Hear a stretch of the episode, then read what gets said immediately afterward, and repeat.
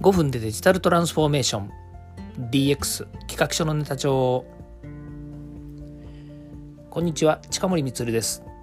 今日も DX してますか？さて皆さん今日はですねいつだっけか。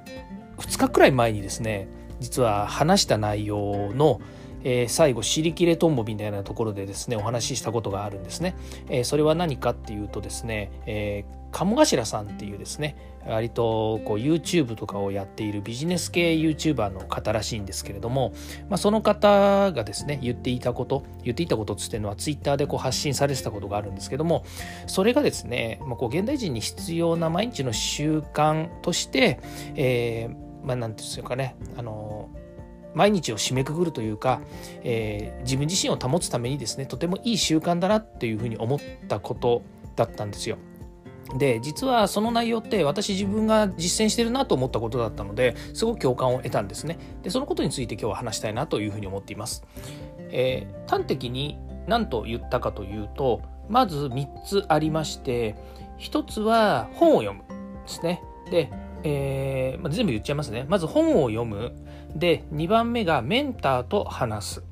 3番目がお笑いを見るだったんですね。で、これについてはですね、私も大変共感しています。もう本当その通りだなっていうふうに思っていて、で、どういうことかっていうのを私なりの、えー、なんでしょうね、こうこれまでのことについて、えー、ちょっと踏まえながらですね、えー、深掘りしていきますね。まず本を読むっていうことなんですけども、まあ、正直言うと私本を読むのあんまり好きじゃないんですよ。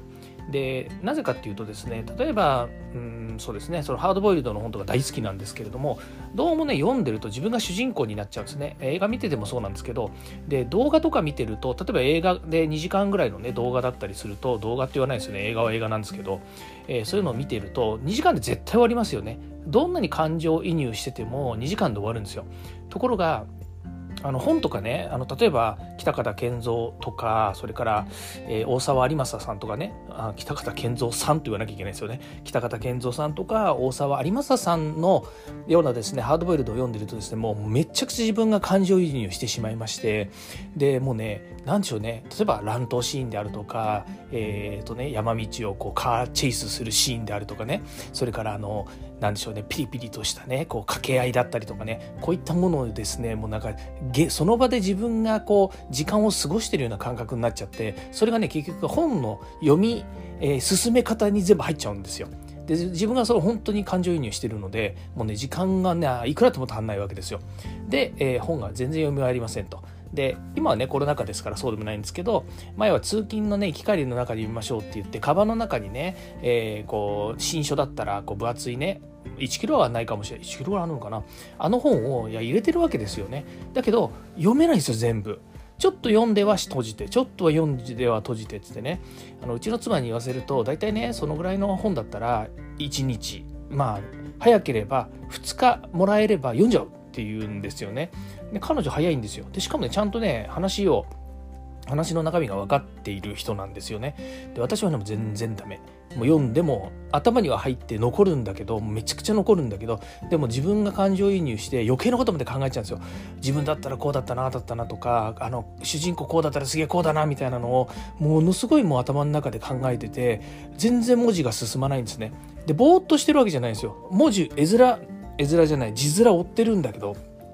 全然いかないんですね。そうなんです。なので、えー、インプットするっていうことがとても大切だなというふうに思っているんですが、あ、ごめんなさい。だから本を読むっていうことに関して言うと、えっ、ー、と、私は本を読むのは苦手なんです。そうなっちゃうから。でも本大好きです。で、えー、一番やっぱりこう、今、自分自身に合ってるなと思うのがインプットで言えばですねやっぱり音声なんですよね。で私はあのこういった音声配信やってますけれどもそれとは別にやっぱり聞く方もハードリスナーです。暇さえあればいろんなものをねこう聞いています。いろんなものを聞いてるって言っても私の場合ねデジタルとかね、まあ、そういうのに興味があるのでデジタルとかね本当なんでしょうね。うんなんかで面白いものいっぱい聞いてますけれどもでもねあの最近はね NFT とか Web3 とか、えー、ブロックチェーンとかねそういうデジタルの話っていうのは、えデジタルの内容のあのリスあの話とかね。あとはまあ IT 系にいる人とかあとは業界人とかね。そういった人たちのものばっかり聞いてますよね。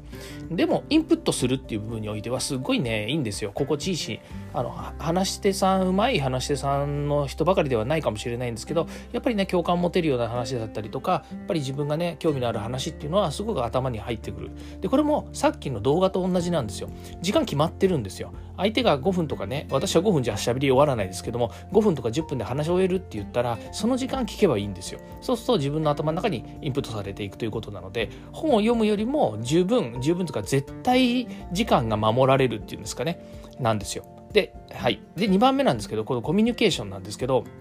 鴨頭さんが言うには、えーと、メンターと話すってことなんですね。で私ねメンターって話すってあのメンターって最近よく聞くんですよ。でうちの私の、ね、会社の中でもメンタルヘルスケアとか、えー、そういうねえっ、ー、と事業をやっていたこともあって。やっぱりメンターとかねからそういったあのなんでしょうねその診断士の先生とかいろんな人たちがこう周りにいたわけですよ。で自分はねメンターっていうことに関してそんなにあの気にしてなかったんですよね。なんでかっていうとね分かんないないことは専門家に聞くとか分かんないことは知ってる人に聞くっていうのがなんか知んないけど昔からできてたというかしてたんですよね。相手にとっては迷惑かもしれないです。なんかよく分かんないけど近森がねあの聞いてきちゃう深掘りしてねいろんなこと聞いてきてねああでもないこうでもないって言って手伝いみたいなことを言うみたいなのはもしかするとあるかもしれないんですけど私にしてみるとねやっぱり自分が知らないことは知って知りたいしから知っているね先輩や、えー、なんでしょうね有識者の人にねやっぱり教えを請いたいしっていうのもありますしね、まあ、くれくれ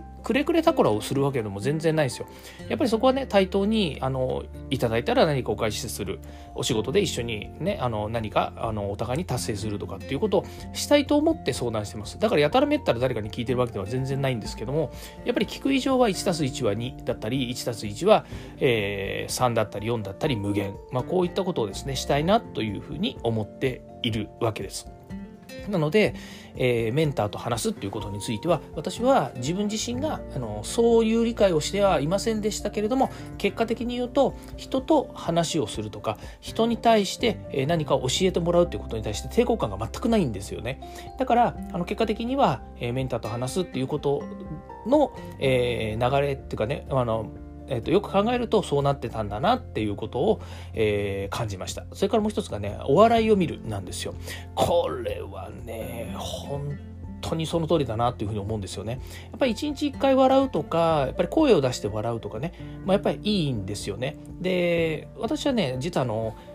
えっとまあね、年の頃からするとですね「ザ・漫才」っていうのをやってた頃なんですよね。あのビートたけしとかね、えー、と B&B とかね。ああいった人たちが本当ザ・漫才ザ・漫才っていうテレビ番組で、まあ、要はあの大阪漫才とそれから東京漫才東京お笑い東京なんつうんですかね。お笑いって言わねえな。上方漫才っていうの？え分かんないけど。何型漫才だか分かんないですけども。その大阪の漫才と東京の漫才っていうのがあってで私はね実はあの高校生の時にあの大阪弁っていうのにすっごくこうなんか親しみを感じてたことがあるんですよ東京にずっと住んでるので大阪っていうね、えー、地のりに関して何かあったわけでは全然ないんですけれども、まあ、大阪万博があったから大阪万博いや関係ないですよねでもあのすごく大阪弁っていうものにねすごく興味があったというかすごくね自分自身にあのいいうんとね、なんですかねいい印象だったんですね小さい頃から。で、えーそれがね、お笑いとしてね、テレビでバーって紹介されてお笑いバンバンやってるわけですよ。で、大阪が面白いとかっていう話ではなくて、大阪弁で、えー、漫才をするっていうことが多分すごく自分自身に、あの、の中にスッと入ってきたんでしょうね。で、しかも面白い。ね、だからあの「ザ・漫才」をとにかくねあいくつまでやったんだ「ザ・漫才」20ぐらいまでやってたんですかねそれ全部録画しておいてあの時はまだビデオだったビデオっていうのはあのカセットビデオのやつですねん？何言ってんの？普通に VHS っていうビデオ、ね、だったんですけどそれに全部撮っといてでしかもそれもね録いわゆるカセットテープにまであの録音しておいて車の中でまで聞くぐらいのねもうそのぐらいのことしてましたね。あれちょうど私がのあれでは記憶では